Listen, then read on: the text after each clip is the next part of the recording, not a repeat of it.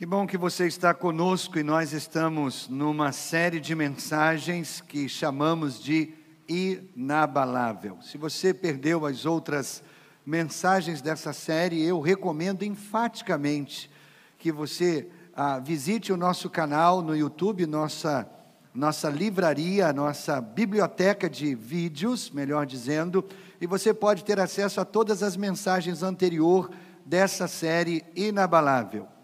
A ideia dessa série inabalável é fornecer a você ferramentas para que você permaneça firme, forte, ou como a palavra mesmo diz, inabalável nessa época de crise. Nós estamos aprendendo com Daniel, o livro de Daniel, com o exemplo de Daniel, com as histórias que ele registrou no seu livro, e estamos aprendendo a crescer, aprendendo a ser firme, forte e, e inabalável.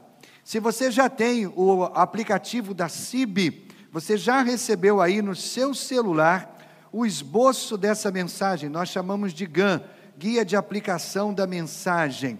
Todos os GANs vão para o seu celular no início de todos os cultos. Então, veja, esse é um ou esse é um dos serviços oferecidos pelo nosso aplicativo. Há outros serviços e você pode se beneficiar baixando no seu celular o CIB app.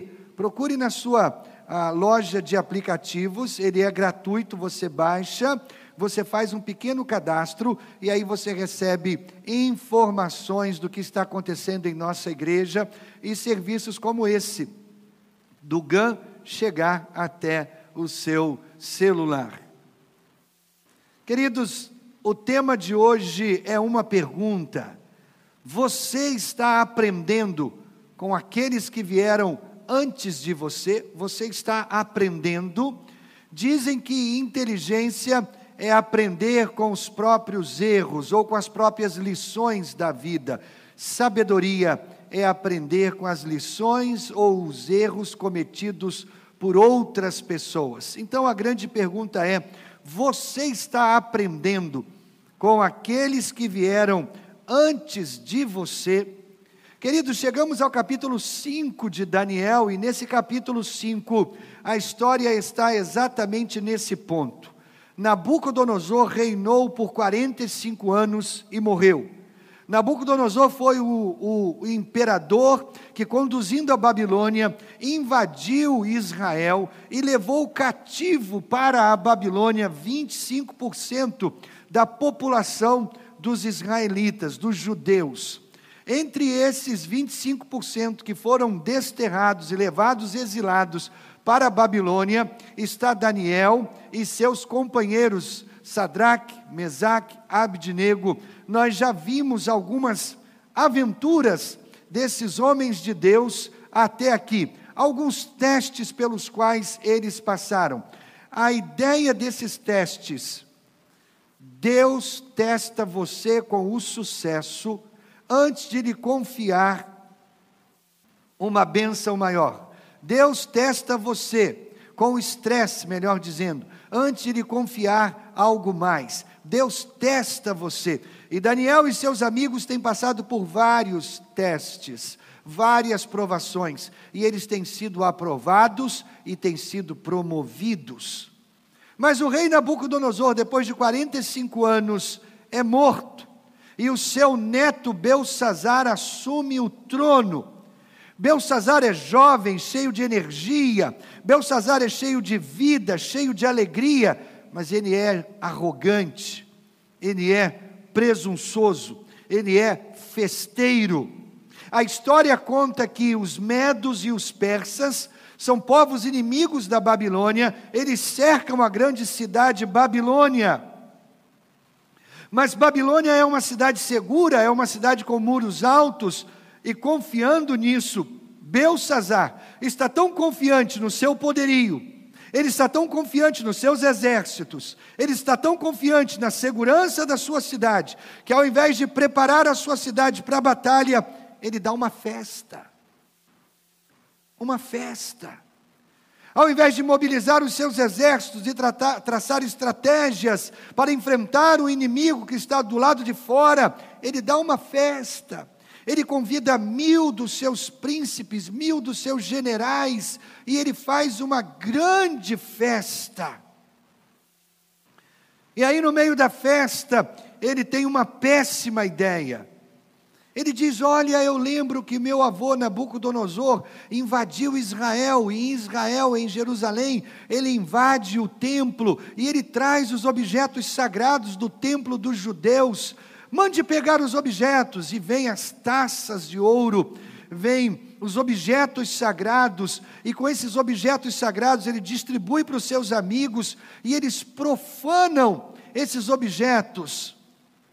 É como se ele estivesse blasfemando ao Deus de Israel, é como se ele estivesse diminuindo o Deus de Israel, é como se ele estivesse se sobrepondo ao Deus de Israel, ele profana esses objetos sagrados. Péssima ideia.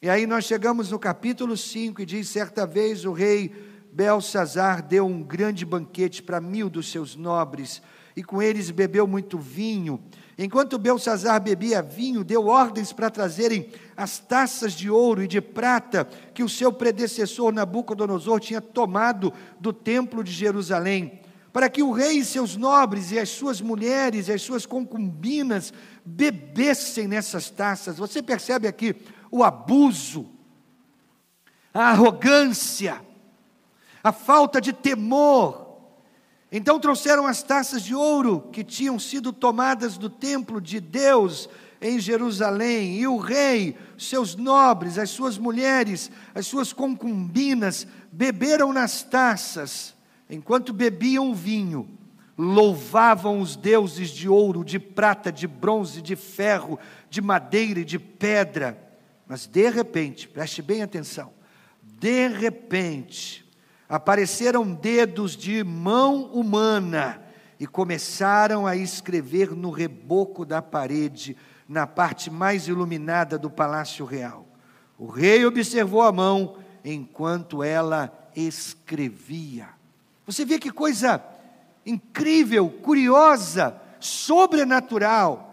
Esse rei e seus amigos estão banqueteando, e no meio do banquete eles estão bêbados, e eles mandam trazer as taças de ouro e de prata, os objetos sagrados do templo de Jerusalém, saqueados do templo de Jerusalém, e eles profanam esses objetos, eles bebem, eles festejam, eles dão honras e homenagens aos seus deuses. E aí é nesse momento que uma mão aparece. Uma mão e os dedos dessa mão começam a escrever no reboco da parede. O versículo 6 diz: Seu rosto ficou pálido, ele ficou tão assustado que os seus olhos seus joelhos batiam, suas pernas vacilaram. Ele fica apavorado, ele fica estarrecido, ele fica cheio de medo, os joelhos tremem, suas pernas vacilam, ele não tem forças em si mesmo, porque ele está assombrado com aquela imagem de uma mão, e aí eu imagino essa mão flutuando no ar, solta de um corpo, e apenas a mão escrevendo algo na parede. E aí Daniel é chamado para interpretar o que significava aquelas palavras. Chamem Daniel. Ele tem a capacidade de interpretar coisas, mistérios, segredos ocultos. Chamem Daniel. E aí, lá no versículo 25 e 28, Daniel dá a interpretação do que significava aquelas palavras, e ele diz: Esta é a inscrição que foi feita. Mene, mene, tekel, Parsim. E este é o significado dessas palavras. Mene, Deus contou os dias do teu reinado e determinou o seu fim. Tekel, foste pesado na balança e achado em falta. Pérez, teu reino foi dividido e entregue aos medos e persas. E se a gente saltar até o versículo 29, diz o vaticínio, o final o capítulo final, a história final, o ponto final da história desse rei malfadado, Belsazar. Então, por ordem de Belsazar, vestiram Daniel com um manto vermelho, puseram-lhe uma corrente de ouro no pescoço e o proclamaram o terceiro em importância no governo do reino. Agora me acompanhe aqui, querido. Deus nos testa com o estresse antes de nos confiar sucesso. Mais uma vez, Daniel é testado, e mais uma vez ele é aprovado, e mais uma vez ele é promovido. Ele está diante do rei. São palavras duras de condenação ao rei. O rei poderia simplesmente não aceitar essas palavras, ele poderia simplesmente dizer: não, isso é um absurdo. Você está, ah, você está aliado aos nossos inimigos, os medos, os persas. Isso é um absurdo. Nós estamos na grande Babilônia, nós temos exércitos, nós temos muralhas, nós somos fortes, nós somos um grande império. Mas Daniel fala o que Deus fala ao seu coração. Daniel não se importa com a opinião alheia, e ele dá exatamente a mensagem que Deus fala ao seu coração. E o texto continua dizendo: naquela mesma noite, Belsazar, rei dos babilônios, foi morto. E Dario o Medo apoderou-se do reino com a idade de 62 anos. Sabe quanto tempo Belsazar ficou no trono? Apenas dois anos. Dois anos. Dois anos e ele perde a vida, dois anos e ele perde o reino. Dois anos e a grande Babilônia que ele herda do seu avô Nabucodonosor cai diante dos medos e dos persas, é dividida, é repartida por dois impérios novos. Queridos, ao ler a história de Belsazar, ao ler o capítulo 5, a gente tira uma enormidade de lições do capítulo 5. Nós poderíamos falar de várias lições no capítulo 5, mas o nosso foco será no porquê chamaram Daniel. Por que chamaram Daniel? Numa crise, queridos, onde eles não sabem o que fazer, por que chamaram Daniel? Querido, numa crise, o que nós precisamos é de sabedoria. A única coisa que Belsazar fez certo no, naquela noite foi mandar chamar Daniel. A única coisa. Numa crise nós precisamos ser sábios, numa crise nós precisamos de sabedoria, numa crise nós precisamos de discernimento, de entendimento. Numa crise a coisa mais preciosa é sabedoria. E no meio daquela crise mandaram chamar o homem sábio. Versículo 12 diz assim: Esse homem, a esposa de Belsazar está dizendo, esse homem, Daniel, tinha inteligência extraordinária, também a capacidade de interpretar sonhos, resolver enigmas e mistérios. Manda chamar Daniel e ele te dará o significado da escrita.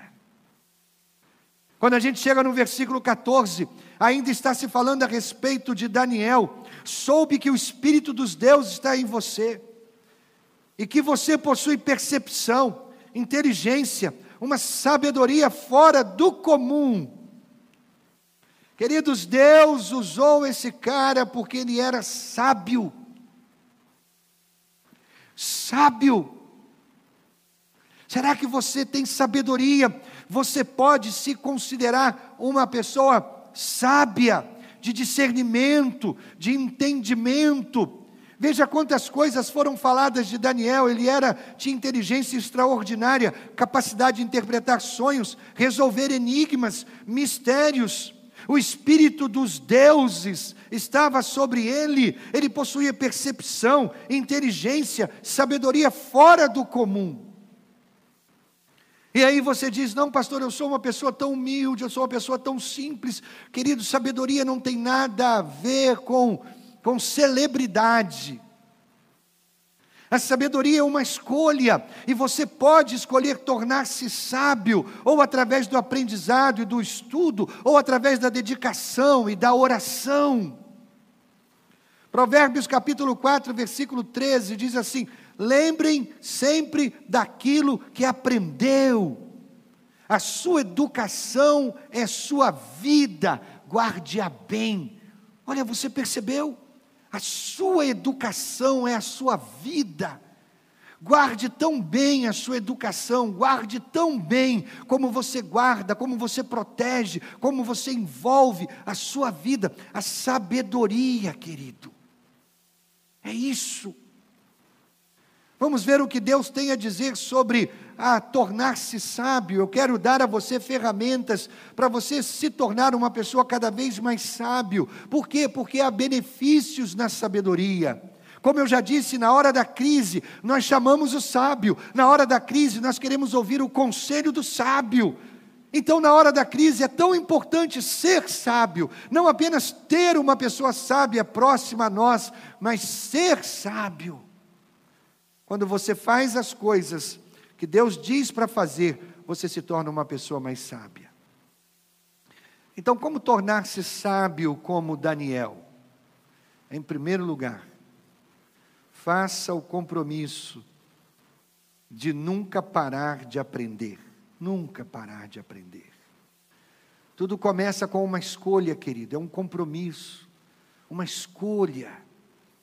Eu firmo o compromisso de nunca parar de aprender. Ninguém pode decidir por você. Seus pais podem pagar os seus estudos, seus pais podem incentivar você, seus pais podem investir em você e você ir para a faculdade e não aprender nada. E tirar o diploma sem saber nada.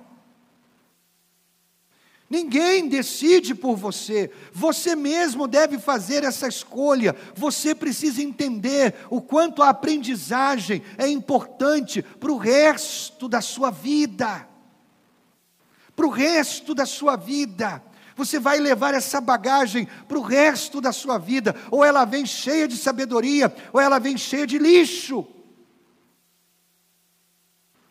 Provérbios 23, versículo 12 diz: Preste atenção no que lhe ensinam, ensinam, e aprenda o mais que puder. Preste atenção, se liga naquilo que você está, está sendo ensinado e aprenda, aprenda o máximo possível, aprenda mais que puder. A sua educação, você sabe disso, não para quando você se forma. Algumas pessoas pegam o canudo, não é? Algumas pessoas pegam o diploma. Acabou! Acabou! Não acabou. Você você cumpriu uma etapa. Você venceu uma etapa, mas a, o aprendizado continua. O resto da sua vida você estará no modo educacional, é verdade. Deus quer lhe, lhe ensinar muitas e muitas coisas que você ainda não aprendeu. Veja bem, aprender não é um estágio da vida, aprender é a sua vida. Se você para de aprender, você para de crescer. Aprender é o seu estilo de vida. Deus quer que você aprenda algo todos os dias, algo novo todos os dias. Deixe-me perguntar a você: em qual nova habilidade você está se dedicando agora para aprender? Qual a nova habilidade que você está aprendendo agora mesmo? Você está se dedicando a aprender algo novo, você está se desenvolvendo, você está crescendo, você está expandindo. Em qual nova habilidade você está trabalhando agora que você não tinha no ano passado? Que nova habilidade no próximo ano você vai trabalhar que você ainda não tem hoje? Será que daqui a um ano você vai ser melhor, você vai ser diferente, você vai ser mais forte, você vai ser mais sábio, você vai, vai adquirir mais sabedoria daqui a um ano. Será que daqui a um ano você será um pai melhor, um marido melhor, um funcionário melhor, um patrão melhor, um profissional melhor? Queridos, negócios em crescimento exigem pessoas em crescimento. Igrejas em crescimento exigem pessoas em crescimento. Famílias em crescimento exigem pessoas em crescimento. Você é uma pessoa que está crescendo. Você quer ser melhor, você quer se tornar maior, você quer ter mais influência, você quer ter mais afluência na sua vida. Você precisa fazer um compromisso de continuar aprendendo. Por que nunca você deveria parar de aprender? Por quê? Eclesiastes 10, 10. Se o machado está cego e sua lâmina não foi afiada, É preciso golpear com mais força. Agir com sabedoria assegura o sucesso. Então volto à questão: por que você nunca deveria parar de aprender? Porque o segredo do sucesso é sabedoria. Esse é o segredo do sucesso.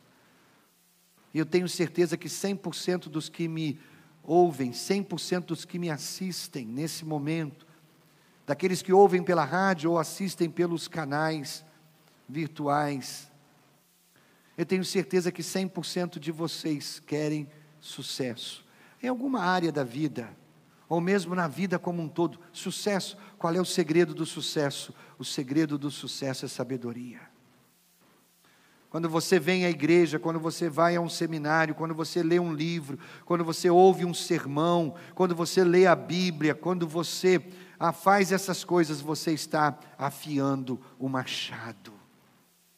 Você entende? Agora mesmo, sentado na sua sala, ouvindo esse sermão com o coração e a mente aberta, abertos, você está afiando o machado. Esse é o segredo do sucesso, querido. Nunca pare de aprender. O segredo do, sucesso não é o jejum, o segredo do sucesso não é a oração. A sabedoria traz sucesso. Agora, querido, não há atalhos. Não há atalhos. Nós gostamos de atalhos, não é? Nós não gostamos de processo, nós queremos atalho. Qual é a pílula que eu tomo para amanhecer no dia seguinte sábio? Pastor, qual é a dica? A dica para eu adquirir sabedoria rápido? Não há atalhos, queridos. É um processo, é uma caminhada, é uma vida. É ir acumulando dentro do seu coração aquilo que a vida vai lhe ensinando, é aprendendo, aprendendo, aprendendo. Sente-se para aprender um pouco mais todos os dias, todos os dias. Provérbios 19, versículo 8: Quem obtém sabedoria, ama-se a si mesmo. Quem acalenta o entendimento, prospera. Então faça um favor a si mesmo, querido, um favor a si mesmo. Aprenda um pouco mais todo dia. Aprenda um pouco mais. Aqui está o que eu aprendi. A humildade faz perguntas. O orgulho já sabe de tudo. A humildade faz perguntas. O orgulho sabe de tudo. Provérbios 23, o versículo 12, na versão viva, diz assim: Ouça com atenção os conselhos e as críticas que receber, e faça um propósito de corrigir o que for necessário. Eu amo a Bíblia, eu amo a Bíblia. Ela é tão cheia de sabedoria e ela é toda permeada por humildade. Humildade. Nós vamos falar sobre isso um pouco mais à frente. Então aprenda um pouco mais, todos os dias, não pare de aprender. Segunda dica para se tornar uma pessoa sábia: aprenda as lições de gerações anteriores. Aprenda as lições de gerações anteriores. Toda a razão pela qual eu quero falar sobre isso é porque esse foi o, erro do rei Belsazar. Belsazar cometeu esse erro. Ele poderia ter aprendido com aqueles que vieram antes dele. Ele poderia ter aprendido lições que impediriam o seu fracasso, a sua queda, a sua falência. Ele poderia ter aprendido. O avô dele, Nabucodonosor, cometeu os mesmos erros que Belsazar reproduziu. E Belsazar, como neto, foi testemunha do fracasso temporário do seu avô. E ele foi testemunha da recuperação do seu avô. Ele foi testemunha do que levou o avô para o buraco, e ele foi testemunha do que levantou o seu avô. Se ele, ah, se ele apenas tivesse aprendido com aqueles que vieram antes dele, mas ele não ouviu, ele não aprendeu, e sabe o resultado? Perdeu tudo, perdeu a vida, perdeu o trono.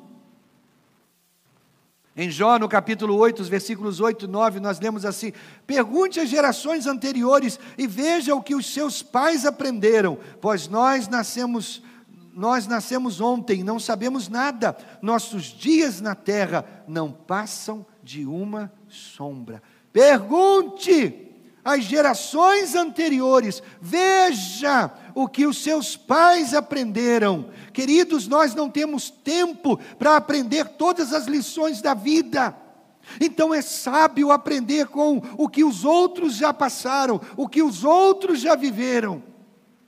O que Jó está dizendo em sua vida, se você for sábio, você precisará de quatro tipos de pessoas. Quatro tipos de pessoas. Existem quatro relacionamentos que você precisa para se tornar sábio. Quatro relacionamentos. Você precisa de mentores, você precisa de modelos, você precisa de parceiros e você precisa de amigos. O que os mentores fazem? Os mentores inspiram você. Os mentores são aqueles caras que você olha e diz: Nossa, quando eu crescer, eu quero ser como ele. Nossa, o que ele faz me inspira. O que ele faz é algo que toca o meu coração. Mentores, eles inspiram. Mas você precisa de modelos. E modelos são aquelas pessoas que chegam junto a você, ou você chega junto a elas e elas dizem como fazer. Faz assim, não, não está certo, muda isso, faz diferente. São modelos, são pessoas que nos ensinam a como fazer, mas você também precisa de parceiros. Parceiros que entram no barco e remam com você, parceiros que cooperam, parceiros que trabalham juntos, parceiros que escoram ombro no ombro e diz: "Vamos juntos, vamos fazer juntos, estou com você". E você também precisa de amigos. Amigos que amam você. Amigos que influenciam você. Então escolha bem os seus amigos, porque eles são a influência, a primeira influência mais forte fora da sua casa. Mentores, modelos, parceiros, amigos, aprenda com eles, aprenda com eles. Essas são pessoas reais. Gente, veja bem, Moisés foi real, Nabucodonosor foi real, Daniel era real, Jesus era real. São pessoas que realmente existiram, pessoas de carne e osso. E a razão pela qual eu amo a Bíblia é porque a Bíblia sempre diz e conta a verdade. A Bíblia não compartilha apenas as coisas boas sobre esses homens, a Bíblia também conta todas as coisas ruins, e eu posso aprender com isso. A Bíblia fala que Moisés foi um grande líder, o homem mais humilde, não houve homem mais humilde que, que Moisés. Mas a Bíblia também conta que Moisés desobedeceu a Deus. A Bíblia diz que Davi era um homem segundo o coração de Deus.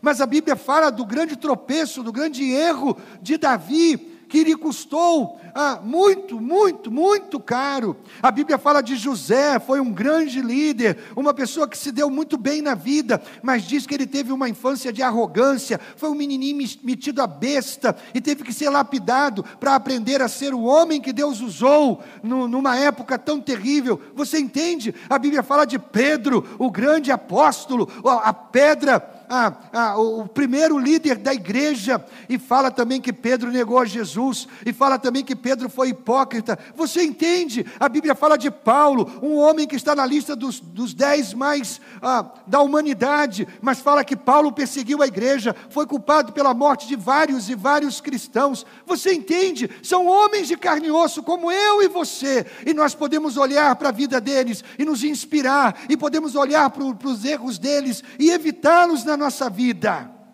aprenda com as pessoas que vieram antes de você.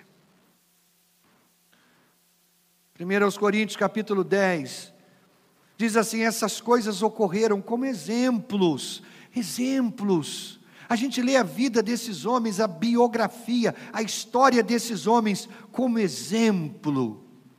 E o texto continua dizendo: para que não cobicemos coisas más como eles fizeram. E diz: Olha, não sejam idólatras como alguns deles foram. Não pratiquemos imoralidade como alguns deles fizeram. Não devemos pôr o Senhor à prova. Não se queixem como alguns deles se queixaram. Essas coisas aconteceram a eles como exemplos e foram escritos como advertência para nós. Aprenda com as pessoas que vieram antes de você. Isso tornará você sábio. Terceira dica: mantenha uma atitude humilde que honra a Deus. Atitude humilde. Eu disse isso antes: humildade é a capacidade de aprender. E humildade e capacidade de aprender andam juntas.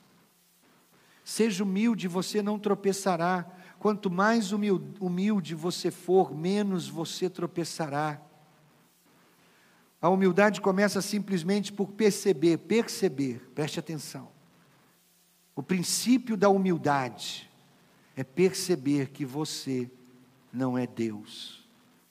Eu sei, meu irmão, que a sua esposa, apaixonada por você, diz que você é o meu Deus grego, mas você não é Deus.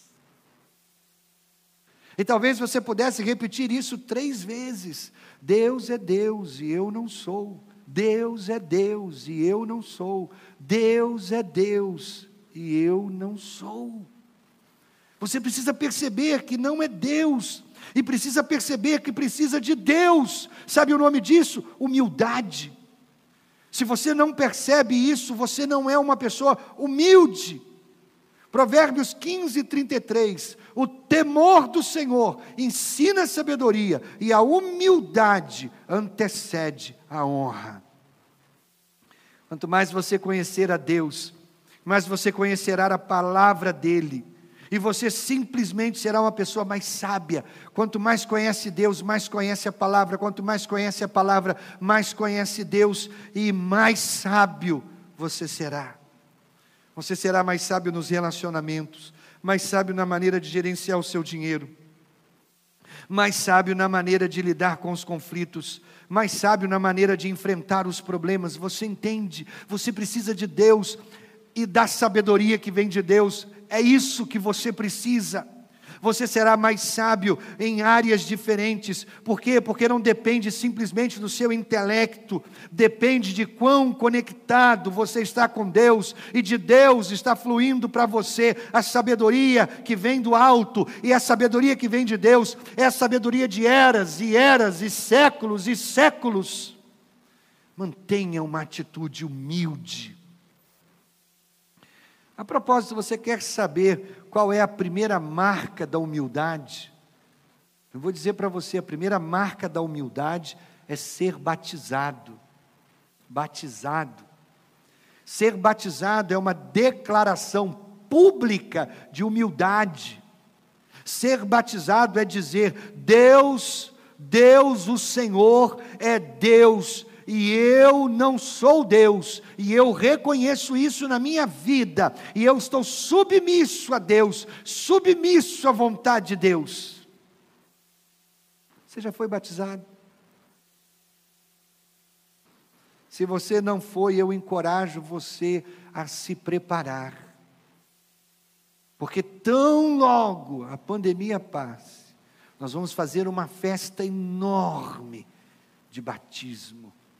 E você precisa ser discipulado, e você precisa ser ah, preparado para participar dessa grande festa.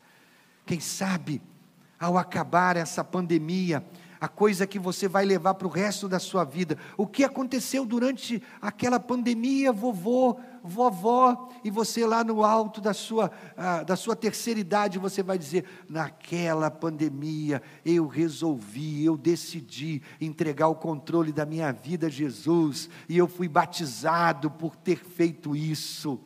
Vai ser a coisa mais importante que já aconteceu na sua vida durante essa pandemia. Prova de humildade. Tiago capítulo 4, versículo 6 diz: Mas Ele nos concede graça maior, por isso diz a Escritura: Deus se opõe aos orgulhosos, mas concede graça aos humildes. Por que Deus se opõe aos orgulhosos? Porque os orgulhosos são intocáveis. Os orgulhosos acham que sabem de tudo. Os orgulhosos batem no peito e dizem: Já sei. Peraí, deixa eu te explicar como é que faz. Não, não precisa, eu já sei. Esse é o orgulhoso. A humildade diz que pode aprender a qualquer hora, de qualquer pessoa. O orgulhoso bate no peito e diz: Quem é você para me ensinar alguma coisa? Quarta dica para se tornar sábio como Daniel: Eu recuso encher a minha mente com lixo recuso encher a minha mente com lixo. Nós estamos tão preocupados com a poluição do ar, com a poluição dos rios, com a poluição do mar. E nós deveríamos estar sim, não é errado não. Nós temos que cuidar do planeta. Mas essas mesmas pessoas nem sempre se preocupam com a poluição que elas permitem entrar na sua mente todos os dias. Conceitos, palavras, pensamentos, valores, princípios, que são realmente prejudiciais à sua vida, que vêm através da TV, dos filmes, dos livros, da internet. Na verdade, quando se trata do que você alimenta a sua mente, é tão importante aquilo que você alimenta a sua mente, quanto aquilo que você alimenta o seu corpo. Provérbios 15, versículo 14, na versão viva, diz: Um homem sábio sente fome pela verdade, fome. Ele quer comer a verdade, mas os tolos alimentam sua alma com verdadeiro lixo. Basicamente, eu não vou entrar em detalhes, não, me, não tenho tempo para isso. Mas existem quatro tipos de coisas com as quais você pode alimentar a sua mente. Quatro tipos de coisas. Você pode alimentar a sua mente com veneno. São pensamentos derrotistas, pensamentos autodestrutivos, pensamentos autodepreciativos eu não valho nada, eu sou uma porcaria. Entre os venenos tem a pornografia, são coisas que destroem você. Segundo, lixo. Programas de TV. Me perdoem, mas aqueles que são fã do programa O Vestido Ideal, Ah, desculpe, é o seu programa favorito. Mas eu classifico na categoria lixo. Facebook, Instagram não tornam você mais sábio. O vestido ideal não torna você mais sábio. Lixo. Terceiro, alimento. Aí o alimento são as ciências, geografia, história, ciências, filosofia, literatura, isso é comida para o cérebro, isso é alimento para o cérebro. Mas existe um quarto tipo de alimento para a alma, é a palavra, a Bíblia, é alimento para a alma. Do que você tem se alimentado? Veneno, lixo, alimento ou a palavra? Você tem os quatro à sua disposição. Qual é a sua escolha? Quinto e último, para me tornar sábio, eu coloco em prática o que eu tenho aprendido. Agora é muito importante esse conceito, porque é aqui que muitos estão frustrados. Preste atenção. Deus não vai ensinar a você a segunda coisa, se Ele lhe ensinou a primeira coisa e você não colocou em prática a primeira coisa. Deus me ensina a segunda coisa, Deus vai perguntar: você já está praticando a primeira? É aqui que muita gente está frustrada na vida espiritual, porque as pessoas dizem: eu quero mais de Deus, eu quero conhecer mais os mistérios, eu quero me aprofundar mais, eu quero entender mais. Mas Deus já ensinou o primeiro mistério e você não está vivendo o primeiro mistério. Deus ensinou o primeiro princípio e você não está colocando em prática. Acredite, querido, Deus não vira a página para a segunda lição até que você passe pela primeira lição. Eu fui educado assim. A minha cartilha que me ensinava, me ensinou a ler era uma cartilha de etapas, e eu tinha que vencer as etapas para virar a página. E enquanto eu não conseguia me dar bem na primeira folha, na primeira página, eu não passei para a segunda, eu não passei para a terceira, e assim sucessivamente até fechar a cartilha inteira. Você entende, querido? Deus não se limita a satisfazer a sua curiosidade. Muito bem, Arlênio, aqui está 15 coisas que realmente eu quero que você saiba sobre a vida. Não! Ele ensina uma coisa e ele espera que você haja sobre ela, e depois que você age de acordo, você passa para o próximo passo. Então, uma vez que você age sobre o próximo passo, você passa para o nível 3, para o nível 4, para o nível 5. Você tem que aplicar a verdade, você tem que agir sobre isso, você tem que internalizar o que aprendeu e colocar em prática. Você realmente acredita em Deus? Não, querido. Você só acredita em Deus até começar a viver de acordo como Deus diz para viver. Eu tenho que agir sobre isso. Eu tenho que aplicar, eu tenho que internalizar. Se eu dissesse, você acredita na Bíblia? Você vai dizer, claro que eu acredito na Bíblia. Você pratica a Bíblia? Então você realmente não acredita na Bíblia. Você só acredita nas coisas da vida que você realmente pratica. É isso. A Bíblia diz para você perdoar os seus inimigos. Você diz, é verdade, a Bíblia diz isso.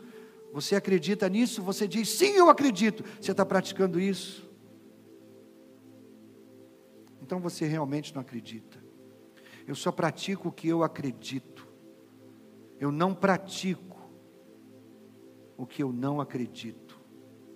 Belsazar, o rei da nossa história, ele perde tudo, porque ele não conseguiu colocar em prática esse último ponto, ele perde tudo. Ele não conseguiu colocar em prática o que tinha visto, o que tinha aprendido. E ele se recusa orgulhosamente a aprender lições de gerações anteriores. Eu sei mais, eu posso mais, eu sou mais. Esse cara é neto do rei mais famoso, do maior império daqueles dias, Nabucodonosor, e ele viu Nabucodonosor, como nós vimos semana passada.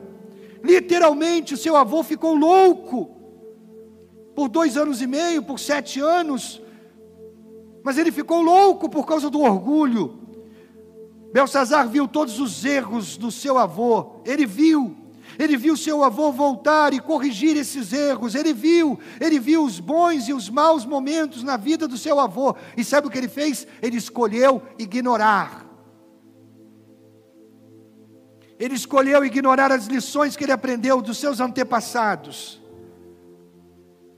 Esse foi o segredo do fracasso de Belsazar. Escolheu ser orgulhoso, dar festas. E Deus disse: Olha, Belsazar, eu até poderia entender se você não soubesse essas coisas. Mas Belsazar, você sabia, você sabia. Então seu reino está sendo levado embora e vai ser dividido. Daniel 5, 22. E o Senhor, Rei Belsazar, que reina no mesmo trono, mesmo sabendo de tudo isso, não se humilhou. Observe que esse versículo diz: Você sabia, mas você não aprendeu. Existe uma diferença entre saber e aprender? Claro que existe. Você sabe muitas coisas, você foi a seminários, você participou de congressos, você ouviu mensagens. Como administrar biblicamente suas finanças, como resolver conflitos, como ter relacionamentos bem-sucedidos, como se tornar uma pessoa mais calma. Você ouviu tudo isso, mas sabe, querido, você não aprendeu.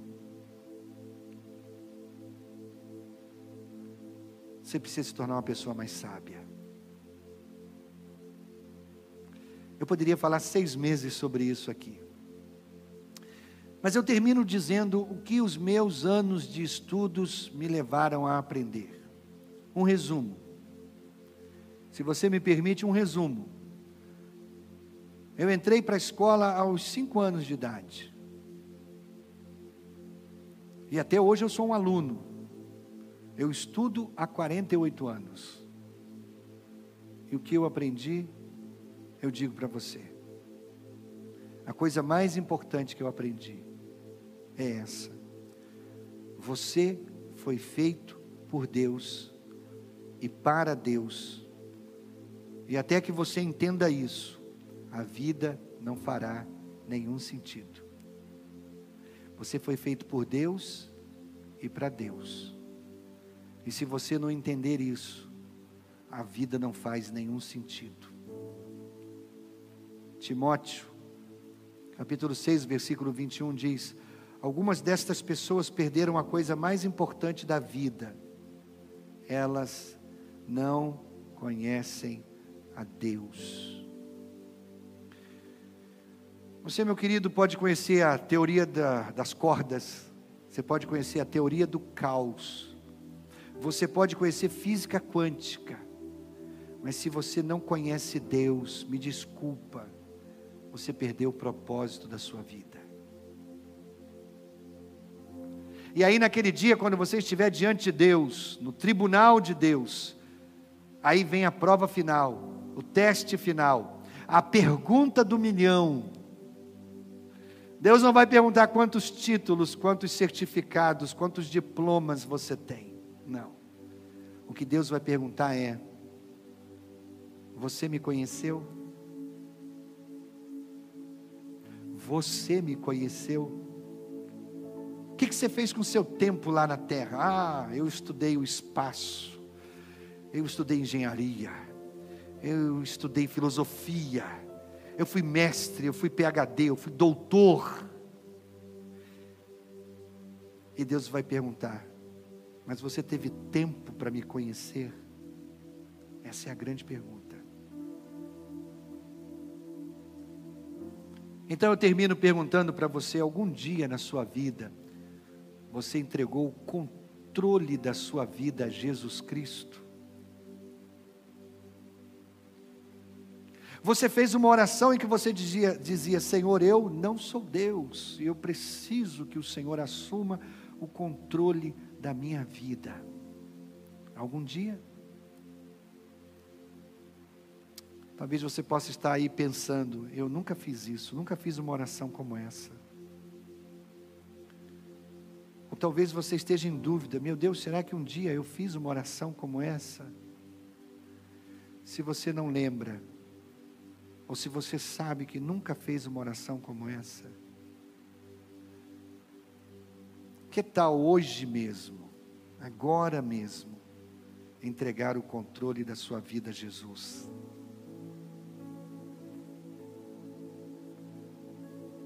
Nós vamos projetar na tela alguns slides contendo uma oração. E eu e você vamos ler esse slide, essa oração. Eu vou ajudá-lo nessa oração a entregar o controle da sua vida a Jesus Cristo. Vamos juntos? Querido Deus, hoje aceito tudo que Jesus fez por mim na cruz. Obrigado por perdoar tudo o que eu fiz de errado. Retire da minha mente o medo da morte. Por favor, coloque o seu espírito de amor e poder em mim.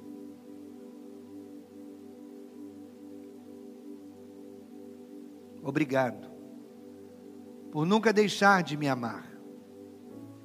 Eu quero viver para o propósito para o qual o Senhor me criou. Eu confio em Ti para me levar para o céu quando eu morrer. E assim eu entrego o controle da minha vida a Jesus. Você fez comigo essa oração. Você está fazendo esta oração. Você concordou com essa oração. E agora você está entregando o controle da sua vida a Jesus. A coisa mais importante que você precisa fazer agora, exatamente agora, é confessar, é contar para alguém, é compartilhar com alguém a sua decisão. Ela não é uma decisão até que ela se torne pública. Então o que que você faz? Nós vamos cantar uma música e enquanto cantamos essa música, você vai passar uma mensagem para o pastor de plantão. O número do pastor de plantão ou o QR Code do WhatsApp do pastor de plantão vai aparecer na tela. E você vai passar uma mensagem para ele dizendo: Eu entreguei o controle da minha vida a Jesus Cristo.